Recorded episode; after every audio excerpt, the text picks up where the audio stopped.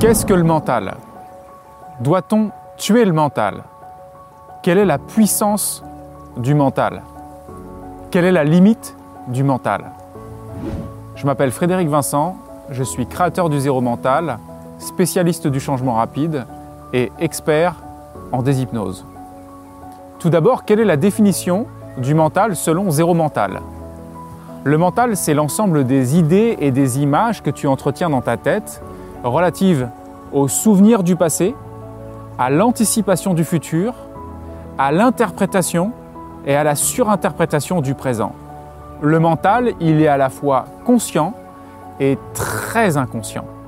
Le mental est un ensemble de distorsions de perception, un agglomérat d'imaginaire, un élément absolument et totalement virtuel. Il est un filtre entre toi et le monde. Et c'est toujours à travers ce filtre que tu perçois le monde.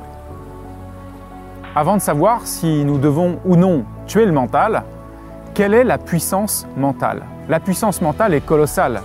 Déjà, le mental conditionne toute ta vie, toute ta perception du monde. Et en changeant la qualité de ton mental, tu vas changer à la fois ce que tu envoies au monde, tout comme ce que tu en reçois. Celui qui redirige sciemment son mental redesign sa vie. Mais alors, quelle est la limite du mental? La limite du mental réside dans sa nature même. C'est que le mental est le repère de l'imaginaire et du virtuel. Jamais tu ne rentreras dans le réel avec le mental. La vie que tu perçois est une vie imaginaire car systématiquement filtrée par ton mental. Quitter la demeure du mental, c'est entrer dans la demeure du réel. Mais alors, doit-on tuer le mental? Avant tout, le zéro mental permet de faire en sorte que le mental devienne notre serviteur, à défaut qu'il soit notre maître.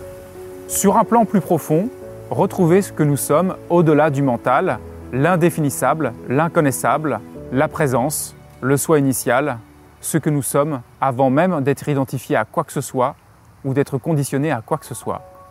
Une fois affranchis du mental, nous rencontrons la liberté.